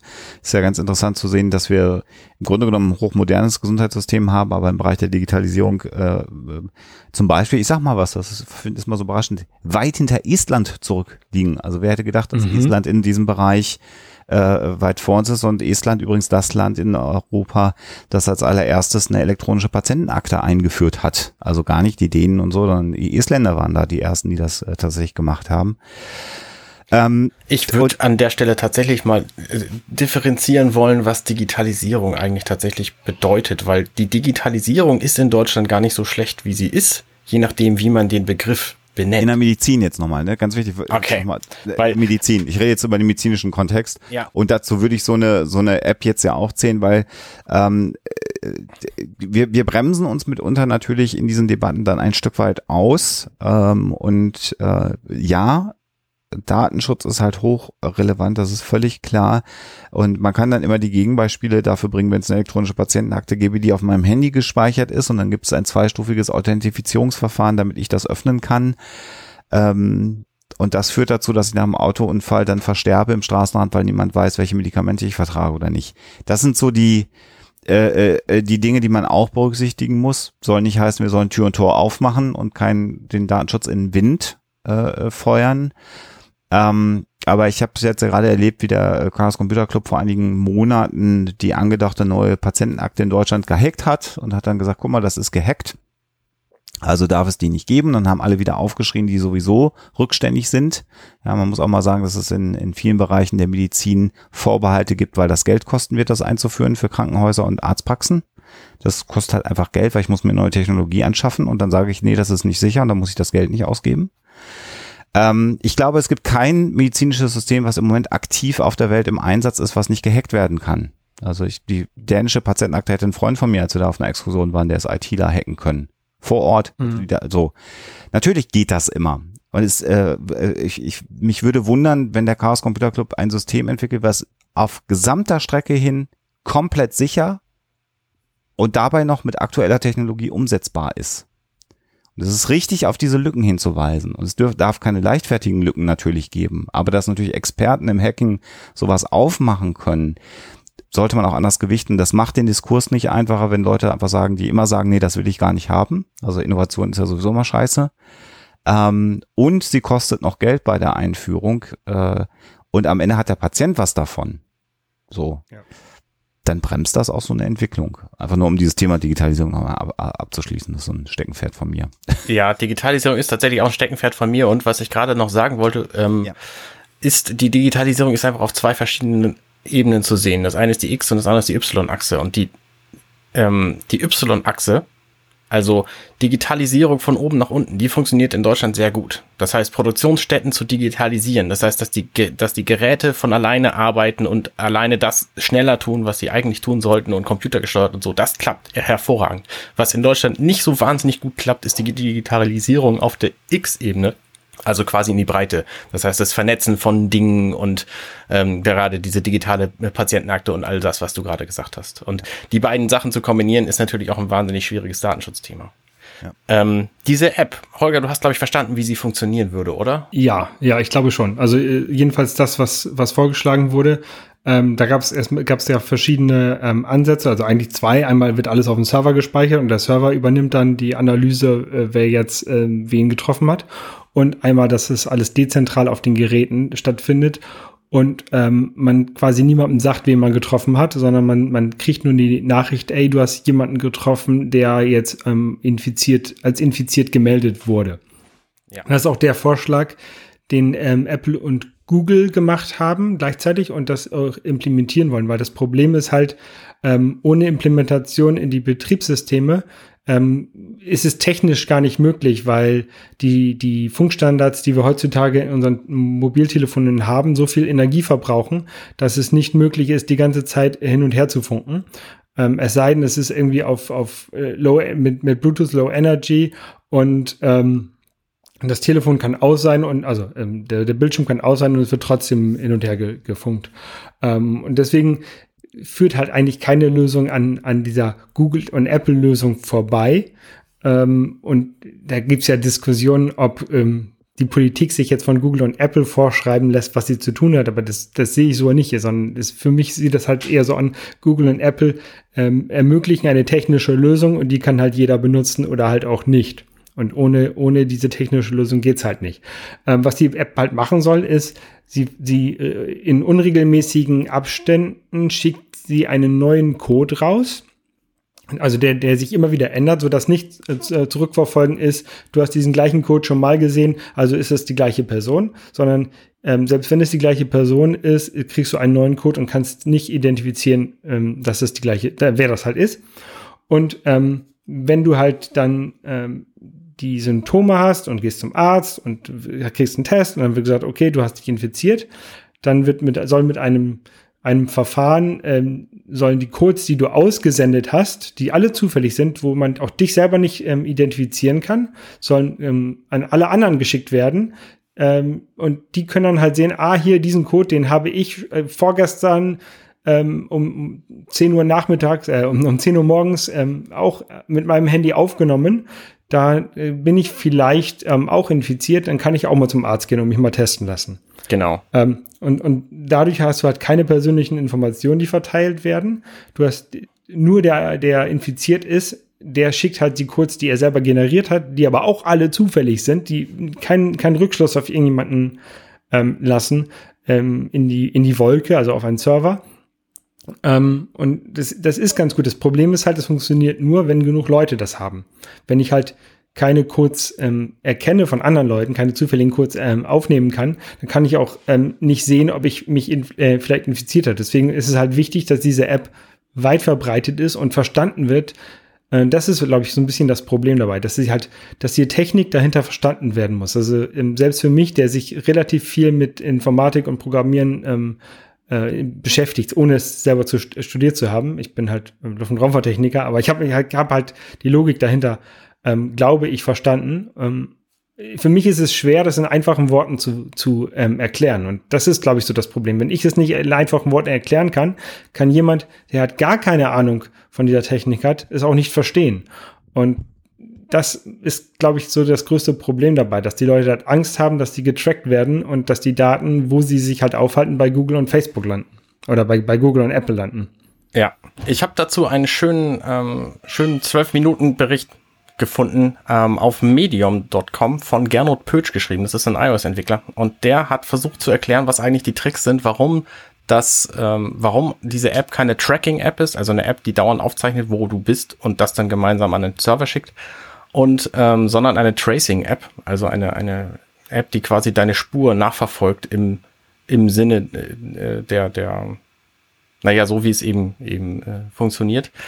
Und der schreibt halt, dass es ganz viele Tricks gibt, also ganz viele Sicherheitsstufen, die eingebaut werden müssen und sollten, wenn man so eine App macht, und zwar auf Betriebssystemebene schon, damit es eben keine, äh, damit es keine Datenschleuder wird und damit die Daten nicht bei Google und Apple landen und das ist, glaube ich, auch der Weg, den Apple und Google jetzt gehen werden. Ähm, das heißt, der funktioniert im Grunde genauso, wie du es gerade beschrieben hast. Und alle Viertelstunde gibt es einen neuen Code und man kriegt die Daten von anderen auch nur dann, wenn man selber welche sendet. Und mhm. das ist, glaube ich, der, der, der, wichtigste Teil, weil wenn das, äh, ne, wenn Leute nur, nur zuhören und keiner redet, so dann äh, gibt's halt nichts zu hören. Ja, das Lustige ist ja, dass die Leute oder viele Leute, die, die ähm, da Bedenken haben, ähm, die Leute sind, die halt WhatsApp und Facebook und YouTube die ganze Zeit benutzen. Mhm. Also eigentlich wäre es das Allerbeste, ähm, wenn diese Technologie, die hinter dieser ähm, ja. Corona-App steckt, direkt in WhatsApp eingebaut wird. Sondern dass jeder, der WhatsApp hat, das, das gleich ähm, automatisch mitbenutzen muss. Das wäre, glaube ich, ganz gut, auch wenn man es natürlich nicht machen kann. Und darf, ja klar. Also ich glaube auch, dass diese App eine, eine sehr sinnvolle Ergänzung sein kann. Und sehr schön, dass du das beschrieben hast. Ähm, so tief habe ich mich damit auch gar nicht beschäftigt. Ich habe mir das ungefähr so vorgestellt, habe mir aber die Technologie dahinter nicht deutlich gemacht, äh, Holger. Insofern habe ich jetzt auch gerade gut was dazugelernt. Ähm, ja, ähm, Bildungsauftrag und so, ne? Genau, wem das noch nicht reicht, wir verlinken das natürlich in unseren Show Notes. Perfekt. Weil wir ja einfach noch äh, zwölf Monate oder so mit diesem komischen Virus rumleben müssen. Äh, und wir müssen ja irgendwas finden, äh, dass wir nicht alle irgendwann super schwer krank sind. Also die Idee ist jetzt ja nicht, die Gesellschaft alle krank werden zu lassen und dann irgendwann ist das Thema durch. Das haben sie in Schweden versucht, ne? Das haben sie in Schweden versucht und da sterben die Menschen jetzt gerade auch sehr, sehr äh, in großen Zahlen und das ist äh, ziemlich dramatisch. Das hat nicht funktioniert. Und ich will noch mal ganz kurz auf die Risikogruppen eingehen. Äh, das haben wir vorhin auch mal kurz gestriffen. Ähm, ich habe mir mal hier kurz so eine Statistik aufgemacht. Ja, also Risikogruppe sind 13,1 Millionen Menschen, die 70 Jahre und älter sind. Das ist eine große Zahl. Wir haben aber genauso gut 8 Millionen Asthmatiker im Land. Äh, COPD-erkrankte Patienten, die auch zur Risikogruppe sind. Dann sind wir jetzt schon bei 21 Millionen Menschen in Deutschland, die zu einer Risikogruppe Moment, Moment, Moment, das können ja die gleichen, gleichen sein. Könnten. Könnten. Also es ist nicht unbedingt kumulativ. Genau, aber nicht jeder alte Mensch über 71 hat. Nein, natürlich Asthma. nicht. Aber ne, genau. es ist nicht, man, man kann, sonst kommst du auf 100, mehr als 100 Prozent. Du hast recht, guter, guter Einwand natürlich, aber so. Oder wenn man dann guckt, wie viele Schwerbehinderte haben wir in Deutschland, auch das ist eine, eine Risikogruppe, das sind auch fast 8 Millionen Menschen in Deutschland. Und dann haben wir noch Menschen mit kardiovaskulären Erkrankungen, also Herzerkrankungen, doof gesagt, das sind auch nochmal knapp 2 Millionen Menschen. Und mhm. wenn man dann noch die Diabetiker hinzuzählen würde, also wir haben eine zweistellige Millionenzahl von Menschen, die zu einer Risikogruppe gehören und die sind eben nicht alle alt. Das mhm. ist nochmal ganz, ganz, ganz, ganz wichtig. Es gibt äh, sehr viele äh, asthmakranke junge äh, Menschen in Deutschland, die auch zu einer Risikogruppe gehören. Und jung meine ich dann tatsächlich auch Kinder. Es wird ja auch immer so kolportiert, Kinder sind komplett geschützt gegen diesen Virus. Es sei denn, das Kind hat halt eine Lungenerkrankung. Das gibt's auch sehr wohl. Und dann gehört dieses Kind sehr wohl zu einer Risikogruppe, die zu schützen ist. Und äh, das, das Aspekt ja darf man nicht vergessen. Ein, ja. ein, Problem, ein Problem ist auch, wir betrachten immer nur ähm, Tote gegen, gegen Überlebende. Ähm, das ist ein bisschen das Problem, weil wir haben da schon, schon festgestellt, dass es auch Langzeitschäden gibt an der Lunge, ähm, selbst wenn du überlebst. Also, und, und, unter Umständen. Ein, es, ja, es unter, Umständen, unter, unter Umständen, ja. genau. Wir, wir, also das sind alles Einzelstudien oder Einzeluntersuchungen und die müssen halt noch bestätigt werden. Ähm, aber es gab zum Beispiel in, in ich glaube, es war in Süddeutschland, ein, ein, ein Doktor, der hat gesagt, hey, ich bin, ich bin Tauch, Taucharzt. Ja. ähm, ich habe, ich habe fünf Leute ähm, mit Covid-19 behandelt. Keiner von denen wird hinterher wieder tauchen können. Sie haben alle überlebt, aber die Lunge war so stark geschädigt, dass sie halt ähm, den, den, den, die körperlichen ähm, Anstrengungen beim Tauchen ähm, nicht aushalten. Äh, und da ist halt ein großes Risiko, dass sie dann, dann daran sterben. Und deswegen will ich halt Covid-19 nicht bekommen, weil ich finde Tauchen gut. Ich möchte halt weiter tauchen und ähm, ne, ich werde vielleicht nicht sterben, aber mein Leben würde halt eingeschränkt werden, ähm, auch wenn ich, auch wenn nicht direkt, aber halt indirekt, dadurch, dass ich halt ähm, ein Hobby von mir nicht mehr weiter ausüben könnte. Zwei Punkte ja. dazu noch. Also zum einen, wir wissen, also nicht jeder, der Diabetes hat, weiß davon. Nicht jeder, der irgendeine Lungenerkrankung hat, weiß davon. Ich meine, vielleicht tritt das nur auf, wenn du einen Marathon läufst und den hast du bislang noch nicht geschafft, so. Und diese Lungenerkrankung, das ist der zweite Punkt, ähm, die ist natürlich nicht nur für Taucher blöde. Wenn es diese, diese Langzeitfolgen tatsächlich gibt, dann ist ein Marathonlauf wahrscheinlich genauso ausgefallen, so für den Rest des Lebens. Ja.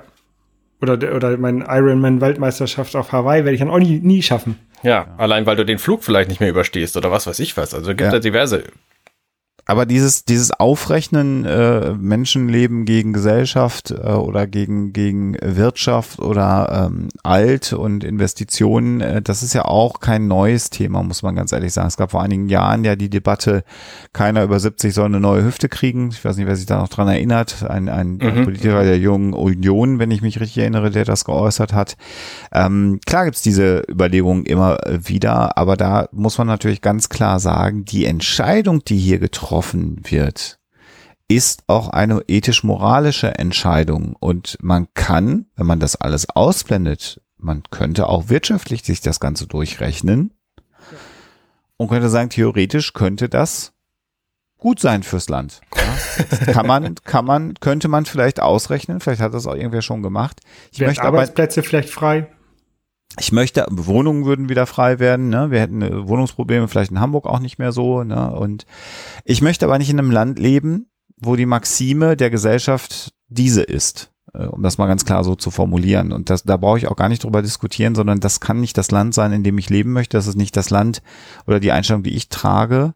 Und insofern kann man darüber nachdenken, aber wenn man da anfängt, darüber nachzudenken, dann sind wir bei Hüft-OPs, dann sind wir bei Stents, da sind wir bei Herzklappen, da sind wir bei Transplantationsoperationen. Ja, ist das denn dann alles nötig oder lassen wir den einfach mal sterben? So. Das, ähm, das geht, also wenn man das auf die Spitze treibt, kann man das ja noch viel krasser machen. Ich meine, wenn es um die Wirtschaft, genau, wenn es um die Wirtschaft geht, dann wäre es das Sinnvollste, einfach die, weiß ich nicht, zwei, dreitausend reichsten Menschen der Welt umzubringen weil dann geht das Geld wieder in den Umlauf und dann ist die gesamte Weltwirtschaft plötzlich viel flüssiger als vorher und dann geht's ja. allen wieder gut so. Ja, du musst schon ganz Familie mit den Erben ausrotten. Aber ja, ja, ja klar. Und dann machst du das halt auch noch so, ist ja kein Problem. Kannst du dann ja machen, weil das ist ja für die Wirtschaft sinnvoll. Und, und das ist natürlich der Punkt, wo also ne, wer da noch einsteigt, der, der ist sowieso schon schwierig dran. Ja, und insofern kann das nicht die Debatte sein, ja, und dass ältere Menschen äh, äh, vielleicht ein Jahr später sowieso gestorben werden, peng, das kann auch ein, im Auto passieren mit einem Autounfall. Also das kann ja nicht die Maxime sein. Ja. Und das ist nicht das, worauf wir unsere Gesellschaft ausgerichtet haben, worauf auch die Medizin ausgerichtet ist. Ähm, schlimm genug, äh, dass wir ja eine Medizin haben, das ist dann wieder so ein anderer Aspekt, den ich äh, ganz privat so bewerte, die ja der, dem Thema Sterbehilfe ähm, in Deutschland sehr kritisch gegenüber eingestellt ist. Also Menschen, die sterben möchten, denen wird es ja auch sehr, sehr schwer gemacht in Deutschland. Und das System kann man jetzt auch nicht einfach auf den Kopf stellen oder erwarten, dass sich das System auf, auf den Kopf stellt. Also ähm, ja, und es, es ist halt auch einfach zynisch, weil am Ende würde dieses Sterben ja auch vom, von Pflegepersonal und Ärzten begleitet werden müssen, wenn wir jetzt die Store aufmachen. Und wir haben ja Bilder gesehen von Ärzten aus Italien, äh, von Ärzten aus Frankreich und auch aus New York. Ähm, wir müssen uns mal überlegen, wie wir da auch die Menschen, die für unser gesundheitliches Wohl arbeiten, traumatisieren in so einem, in, in so einem Umfeld. Und wenn wir die Tore alle aufmachen würden, würden wir das tun. Und ein Aspekt noch in dem Kontext, wenn wir die Tore aufmachen, sind die Krankenhäuser voll und dann wird auch der Sportunfall nicht mehr behandelt werden können oder der Herzinfarkt nicht mehr behandelt werden können oder der Autounfall nicht mehr behandelt werden können. Ja, also natürlich sind die Krankenhäuser in Deutschland nie überfüllt gewesen, aber das war auch genau der Plan, dass die nicht überfüllt sind. Ja, also wer jetzt da rumspringt auf YouTube und sagt, da ist doch gar keiner drin im Krankenhaus, ja, das ist genau die Idee dass da Betten leer stehen. Weil wenn das eskaliert, dann müssen Betten leer stehen. Wenn die Krankenhäuser normal voll sind, ähm, dann äh, brauchen wir keine Beschränkungen machen. Dann sterben einfach die Leute auf der Straße oder zu Hause. Da ja, gibt es auch diverse Hochrechnungen, was Flatten the Curve denn tatsächlich bedeutet, weil das heißt nur, dass die Kurve ein bisschen flacher ist, aber am höchsten Punkt ist sie dann immer noch so hoch, dass momentan die Krankenhäuser an die Grenzen oder gar drüber kommen. Also Frau Merkel hat es ja jetzt kürzlich nochmal ausgerechnet. Wir sind jetzt so um eins, knapp unter eins mit dieser Reproduktionsrate. Wenn die bei 1,3 ist, äh, ist das Gesundheitssystem im Juni am Kollaps. Wir haben ja. Mai. Ja. Ja, aber einfach, das muss man sich auch einfach mal kurz äh, vor Augen halten, ähm, in welchen Margen wir reden. Das hat was damit zu tun, dass Menschen logarithmisches Rechnen nicht so gut können. Ähm, da sind wir dann beim Thema Bildung. Ja, das ist übrigens auch eine interessante Darstellung, wenn ihr euch so Skalen anguckt, ne, so schöne Graphen im Internet, dann achtet immer auf die auf die Achsenbeschriftung. Wenn das nämlich eine logarithmische Achsenbeschriftung ist, dann ist die Linie, die da drauf zu sehen ist, linear, also gerade. Und das heißt aber trotzdem, dass es logarithmisch nach oben geht. Ja, genau. Und äh, das ist, äh, ist wichtig zu wissen. Das ist ein Unterschied, den, glaube ich, viele Leute nicht beherrschen. Meine Frau ist Mathelehrerin, wisst ihr, ähm, und die, ja. die hat darauf bestanden, dass ich das in diesem Podcast anbringe. Das ist auch ein guter Hinweis. Vielen Dank. Ja, das ist immer, wenn, wenn, wenn in einer logarithmischen Darstellung das Ganze gerade ist, dann, also eine, eine, eine, eine gerade Linie ist, dann ist es in einer nicht logarithmischen Darstellung eine exponentielle ansteigende Kurve. Deswegen eine ganz, ganz, ganz steil ansteigende Ganz, ganz Kurve. steil, genau. Ganz, ganz, ganz steil. Das ist ganz, ganz schlimm. Ja. Wenn du willst, du willst in einer logarithmischen Darstellung willst du auch eine abflachende Kurve haben, dann ist es immerhin gleichbleibend in einer exponentiellen, also in einer nicht logarithmischen Darstellung. Genau so.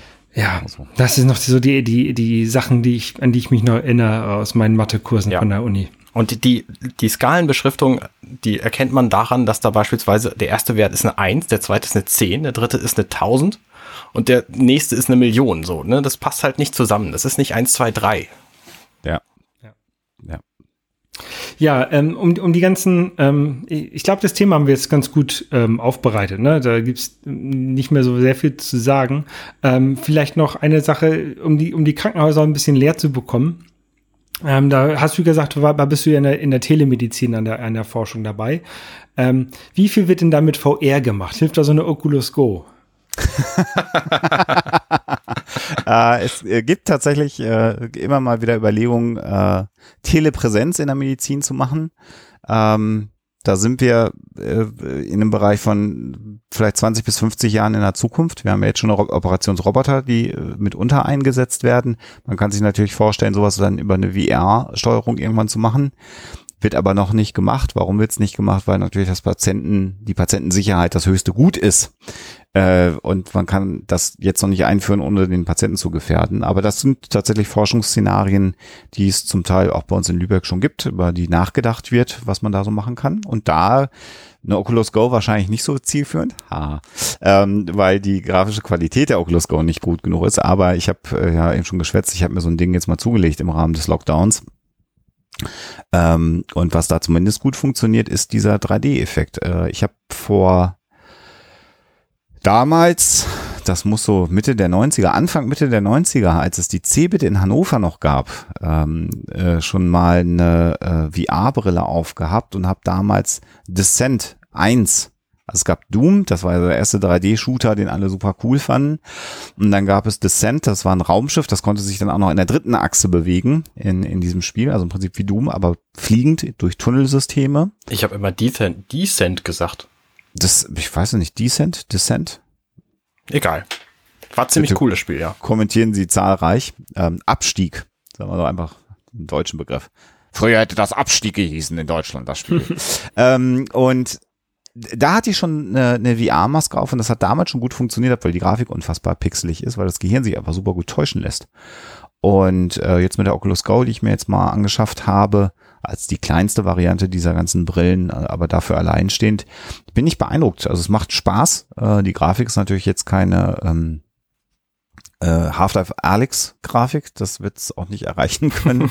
ähm, aber äh, die, die Illusion funktioniert super und was ich auch sehr, sehr gerne mache, ist eben diese YouTube VR-Videos mir auch immer mal wieder anzuschauen. Äh, Tauchen mit Haien oder was es so alles gibt. Das hast du vielleicht sogar schon in echt gemacht, äh, lieber Holger. Genau.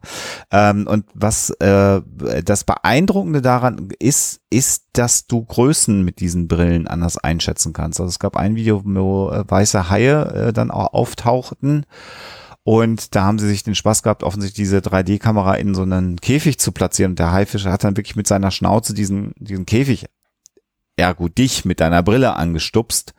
Und da wird hier einfach sehr, sehr schnell, sehr deutlich und sehr klar, wie groß so ein Tier ist. Und man hat von solchen Tieren keine Größenvorstellung. Und das finde ich faszinierend. Also so ein Angelspiel macht auch Spaß, äh, ist auch nett äh, in, in so einem kleinen Pixel, äh, also pixelig ist es nicht, aber in einem, in einem, in einem virtuellen äh, See rumzusitzen oder an einem virtuellen See und dann eine Angelleine auszuwerfen, habe ich auch mal gezockt zwischendrin. Aber so diese, diese, Täuschung äh, auf einem Niveau, dass es real zum einen ist und du einfach Größen abschätzen kannst. Ich glaube, das ist der große Vorteil von VR, dass du eine, ein Gefühl von Raum und Größe kriegst. Klingt blöd, probiert's mal aus, setzt euch so ein Ding auf. Das ist, das ist erstaunlich. Das, das funktioniert instantan. Ich habe jetzt den Finger geschnippt, warte. Instantan und sofort hast du diesen, hast du diesen Effekt. Und das Gehirn kann das relativ gut verarbeiten. Ich habe zwei Sachen mit der Oculus gemacht, wo ich dann irgendwann ein bisschen motion sick wurde.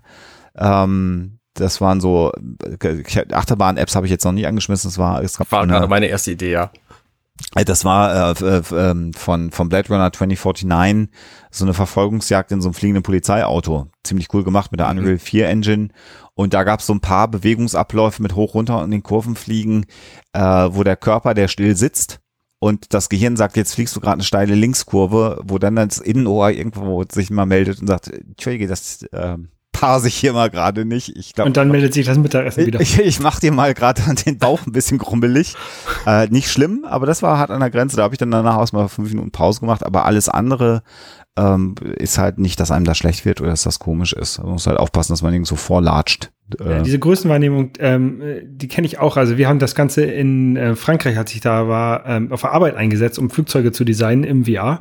Ja. Und du hast dann halt eine 1 zu 1 ähm, Größe gehabt und konntest halt richtig äh, erstmal eine bessere Vorstellung, als wenn du äh, den ganzen Flieger auf dem Laptop hast, dann äh, ist halt ein Millimeter auch wirklich ein Millimeter mal.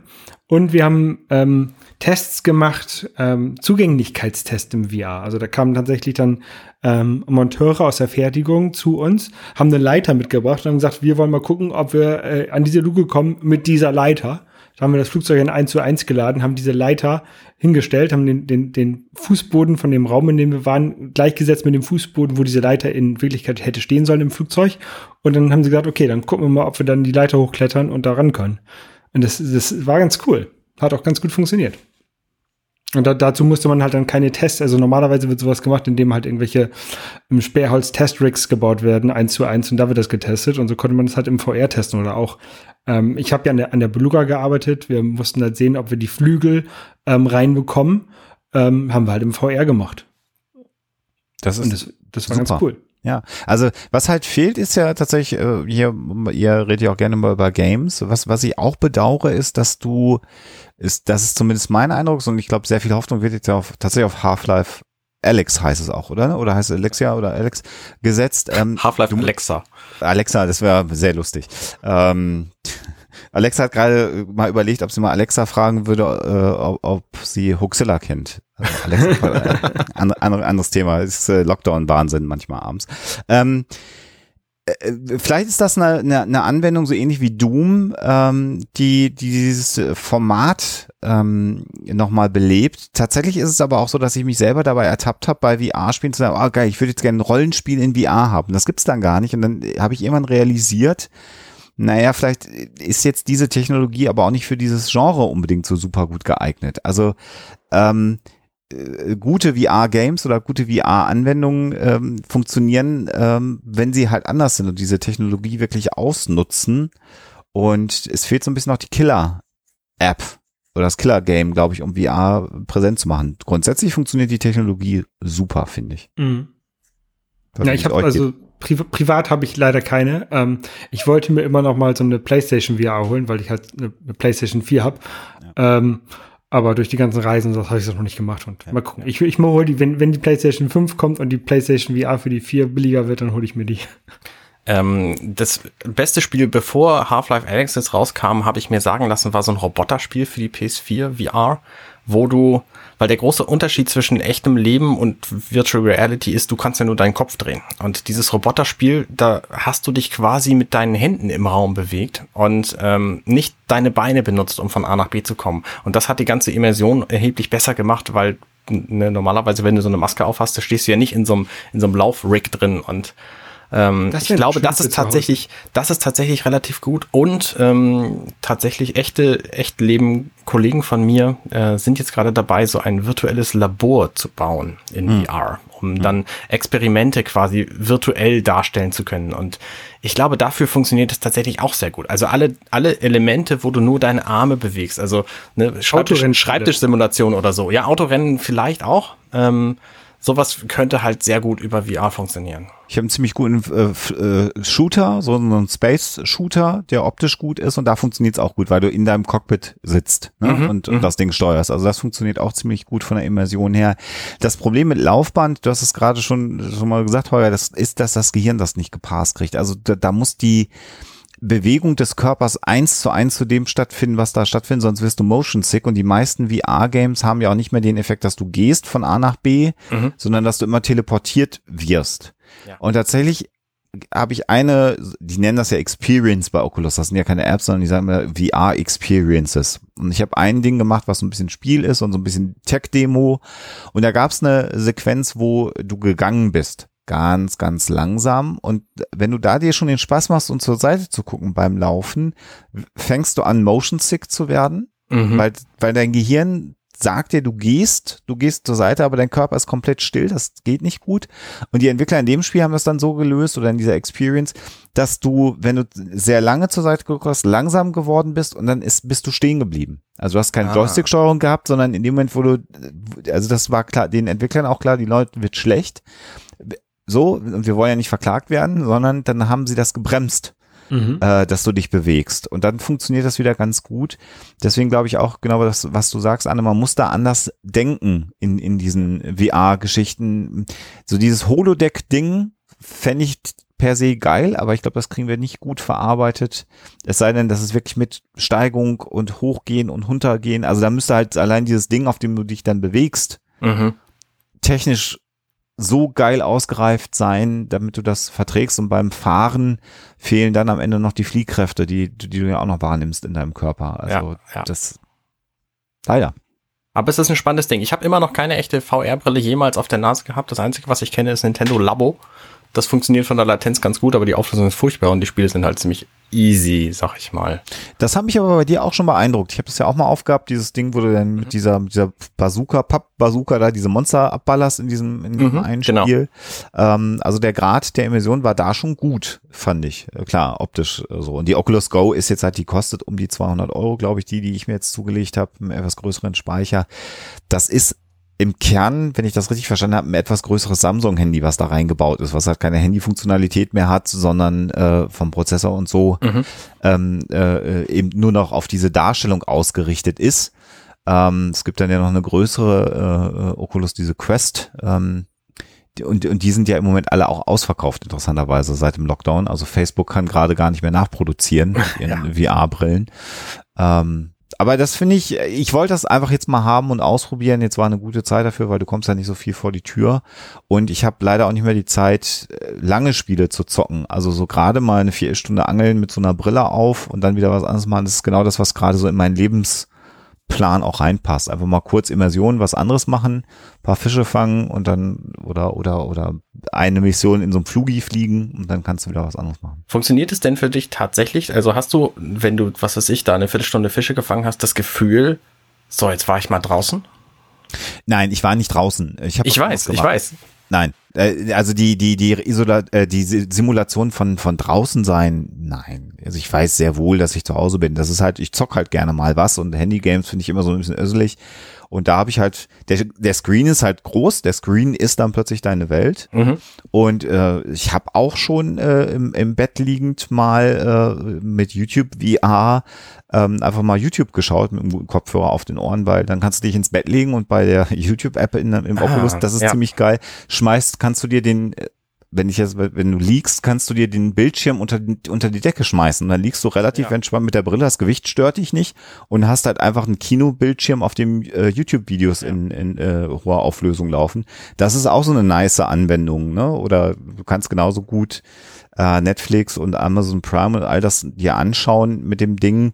Da ist es dann aber eher so, dass du halt wirklich so ein Kino äh, Bildschirm hast, den du nicht in der Höhe verschieben kannst. Das finde ich bei YouTube halt besonders nice gelöst. Und Leute das, vor dir, die da reden und mit Nein, die hast du, nein, nein, so. du bist alleine, du bist alleine in deinem Privatkino. Aber es ist halt auch ein, ein nicer Effekt, wenn du vernünftige Kopfhörer an, äh, auf hast, äh, kannst du natürlich auch da einen Film gucken. Wenn du einen kleinen Fernseher hast, ist das eine echte Alternative, um Filme ein bisschen größer mhm. zu gucken. Das ja. ist auch nett. So, das ist halt Spielereien. Ja. Spielereien habe ich auch einen, von übrigens. ähm, momentan läuft ja produktionstechnisch auf der ganzen Welt ist es relativ Sparflamme. Trotzdem schaffen es einige Kickstarter-Produkte doch noch äh, an den Mann gebracht zu werden. Und eines davon hat mich jetzt gerade erreicht. Das ist der Atto Digital Tile Rack. Das ist ein winziges quadratisches Ding. Das ist ungefähr vier fünf Millimeter hoch und hat so Maße von vier mal vier Zentimeter, also so ein kleines Quadrat. Und das ist ein Audiorekorder. Das sah so auf, ähm, auf den ersten Blick aus wie die, äh, hier über unsere äh, Videokonferenz, wie die äh, Memory Cards von der PlayStation 2 damals, fand ich. Ja, so auf den ersten Blick. Ungefähr, die Größe, die Größe kommt ganz gut hin. Die waren ein bisschen länglicher, das Ding ist ja. quadratisch, aber ähm, wenn das funktioniert hat, ich mache damit nämlich gerade eine Backup-Aufnahme, dann hört ihr meine Stimme jetzt über dieses Gerät. Das trifft natürlich nur auf die Hörer dieses Podcasts zu. Äh, Holger, Alexander, nicht für euch. Aber das macht halt ganz coole Raumaufnahmen. Und das Schöne ist, ist dass es einfach ewig lange aufnimmt. Also das heißt, ich kann das Ding bei mir im Arbeitszimmer liegen lassen und wenn ich dann Podcast aufnehme, das ist auch Voice Activated, alles über 40 Dezibel. Also es gibt zwei Modi, entweder dauerhafte Aufnahme oder Voice Activated und das scheint mir ganz funktional zu sein dafür. Und ich glaube, dass das äh, ein, ein sehr nützliches Teil ist, um zwischendurch mal irgendwelche Audioaufnahmen zu machen. Äh, und eben als Backup. Ne? Das hängt jetzt unten an meinem, an meinem großen Mikro dran und es stört da nicht und macht einfach eine Aufnahme. Und ähm, Ihr könnt jetzt, äh, wenn es geklappt hat mit dieser Aufnahme, könnt ihr das hören. Also da, da höre ich auf jeden Fall mal rein. Was, was kostet das, wenn man es, äh, also gibt's das jetzt auch zu kaufen oder ging das nur beim Kickstarter? Bislang gibt's das, glaube ich, nicht zu kaufen. Es war mhm. nicht so wahnsinnig teuer. Ich glaube, es hat irgendwas zwischen 30 und 50 Euro gekostet. Mhm. Ja, weil, weil es ist natürlich, äh, wenn ich jetzt an Podcasten denke, wenn du so ein Ding in der Tasche hast und du triffst mal irgendwann überraschend eine interessante Persönlichkeit. Also klar, Handy geht auch immer. Also ich habe auch schon Interviews für unseren Podcast mit, einfach mit dem Handy dann aufgenommen, so. Aber wenn die Qualität, sagen wir mal, einem Handy überlegen wäre, wäre es ja auch ein nices Ding, was man sich in eine Hosentasche stecken kann. Ne? Spannend übrigens. Ich ähm, steck das Teil jetzt mal in meine Hosentasche. Und dann hört ihr gleich ah. die Aufnahme mal über So, und jetzt hört ihr die Hauptaufnahme über das Teil, was in meiner Hosentasche steckt. Weil das ist nämlich tatsächlich auch noch eine sinnvolle, also du kannst verstehen, was gesagt wird. Und das ist tatsächlich ziemlich absurd. Du darfst dich natürlich nicht dabei bewegen, weil das Mikro ist an dem Teil dran und wenn du da Stoff drüber reißt, ist es sofort hin. Aber ich möchte an dieser Stelle nochmal erwähnen, dass der Schutz des gesprochenen Wortes in Deutschland gesetzlich geregelt Selbstverständlich, ist. klar. Du musst natürlich allen, äh, die du damit aufnimmst, das, äh, das erzählen so. Ja. Drei Jahre Knast, sage ich nur nochmal ganz kurz, ja. stehen da drauf. Das ist äh, ziemlich unlustig. Ich habe so einen Stift, mit dem man Notizen machen kann und der dann gleichzeitig aufnimmt und dann kannst du halt in der, also das ist eigentlich so gedacht, so in der Uni schreibst du halt auf, was, was an der Tafel steht und kannst gleichzeitig aufnehmen, was der Professor gesagt hat. Ähm, das darf ich halt auf der Arbeit auch nicht in Meetings benutzen. Klar, ja. Obwohl es halt naja, praktisch es sei denn, Es sei denn, du bist ein Industriespion. Dann würdest ja. du es benutzen. Dann kann, kann, kann ich das Ding an unseren Konkurrenten aus Seattle verkaufen. Ja, ja. das wäre auch mal was. Ja, ja, gut, aber klar, das äh, einfach nur, damit Leute jetzt nicht auf die dumme Idee kommen, das in sich das zu stellen, 24 Stunden alles aufzunehmen und dann hinterher werden sie verklagt oder ja, so. Ja, genau, genau. Das können wir nicht empfehlen. Können wir nicht empfehlen. Also ich probiere halt immer mal wieder Audiogeschichten aus. Ich bin halt immer neugierig, wie Dinge funktionieren. Ähm, deswegen jetzt auch ein, also ich werde über all meine neuen Anschaffungen werde ich in diesem Podcast reden. Was wir empfehlen können, Alexander, dein Podcast, den du ja normalerweise machst mit deiner lieben Ehefrau. Ja, du meinst offenbar The Orville. Ich meine offenbar The Orville ganz genau, den ich auch jedes, jedes Mal höre. Und ich meine ähm, Hoaxilla. Ja. Das ist, glaube ich, auch trotz nach, nach äh, minutenweise Matrix ist es immer noch dein bekanntester Podcast, richtig? Äh, ja, ich glaube schon, dass das, äh, weil er auch seit zehn Jahren läuft, äh, der mit der größten Reichweite ist. Ähm, ja, äh, Huxilla Podcast, huxilla.com äh, machen wir im Mai. Wir nehmen das jetzt hier im Mai 2020 auf. Am 18. Mai haben wir den 10. Geburtstag. So lange gibt es dieses Projekt schon. Haben gerade die 250. Episode gefeiert und planen eigentlich noch, das bis in unsere Rente oder bis ich in der Kiste zwei Meter unter der Erde liege weiterzumachen.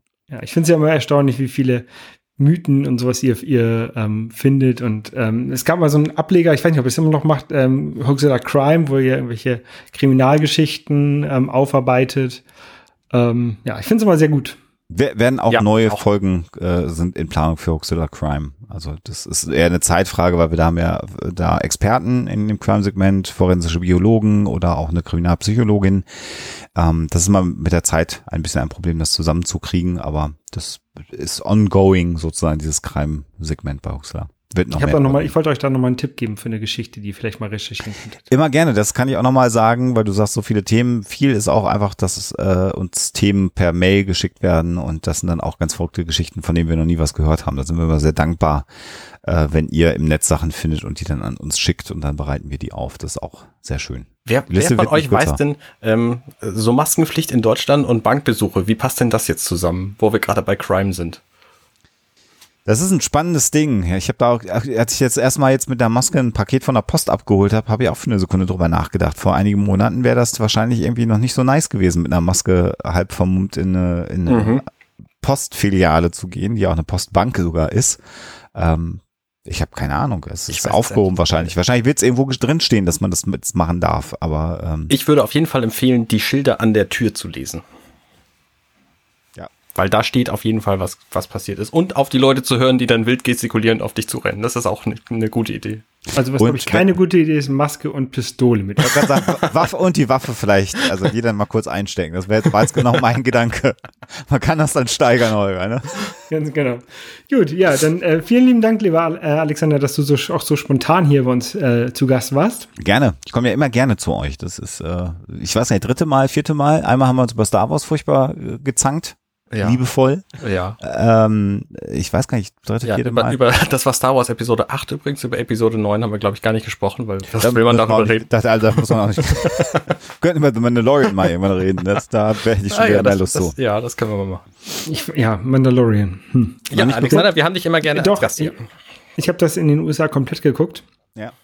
Ähm, und ich fand die, eigentlich jede Folge relativ nichtssagend. Also ich finde es generell, finde ich, finde ich äh, das ganz gut. Ne? Also mir, mir gefällt Boba Fett als Charakter und ähm, mir gefallen äh, mir gefallen hier diese Mandalorian ist ja keine keine Star Wars Rasse, sondern ähm, halt diese, dieser Kult oder oder wie man es auch immer nennt. Das wusste bis zu dieser Serie ähm, aber auch noch keiner, oder? Das stimmt. Ja, äh, aber eben diese ich weiß diese nicht, war Story. bei Clone Wars drin? Bin ich mir nicht sicher. Erklären das die Clone Wars? Spielen die nicht auf Mandalore sogar Folgen? Habe ich nicht geguckt. Ich meine, ja, wäre ich vorsichtig. Ich, glaube, ich, ich, ich meine, es gibt einen Mandalore-Handlungsstrang äh, äh, in den Clone Wars. Entschuldigung, aber ich habe dich unterbrochen. Ja, auf jeden Fall fand ich das bei den meisten Folgen von der Serie, ähm, dass irgendwie, ähm, da ist nichts passiert. Also der ist irgendwo angekommen, hat, hat das Baby beschützt, dann sind Leute hinter ihm hergekommen und dann ist er wieder weggeflogen, hat das Baby wieder mitgenommen. Also da ist eigentlich, hätte man, muss man gar nicht jede Folge sehen, weil da nichts passiert. Was sind deine drei Lieblings-Italo-Western? Ja, verstehe. Vier äh, Fäuste äh, für ein Halleluja.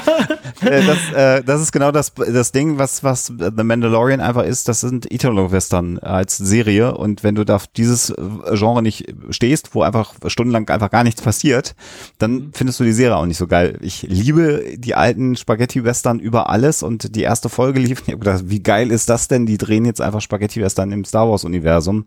Kann ich also voll nachvollziehen, dass die das dann nicht sagt, wenn du dieses Genre nicht magst, weil das ist eins zu eins. Guck dir mal ähm, den Film Zwei glorreicher Lunken an. Äh, der ist, macht man nur drei Stunden kurz. Äh, und dann weißt du genau, woran sich äh, die Macher von The Mandalorian haben inspirieren lassen. Ja, die habe ich als Kind alle geguckt, die, die Bud Spencer und Terence Hill Filme. Ja. Zwei glorreicher Lunken ist kein Bud Spencer Film. Das ist der Vorgänger ja. von Spiel mir vom Tod. Okay, gut. Also, ernst, ernster Film in dem ja, Fall. Okay, okay. Gut, äh, nichtsdestoweniger. Ähm, vielen lieben Dank. Anne, vielen lieben Dank auch an dich. Gerne, und gerne. Wir hören Gerne. uns beim nächsten Mal wieder. Tschüss. Gerne ja. wieder. Ciao, Bis ciao. bald. Ciao.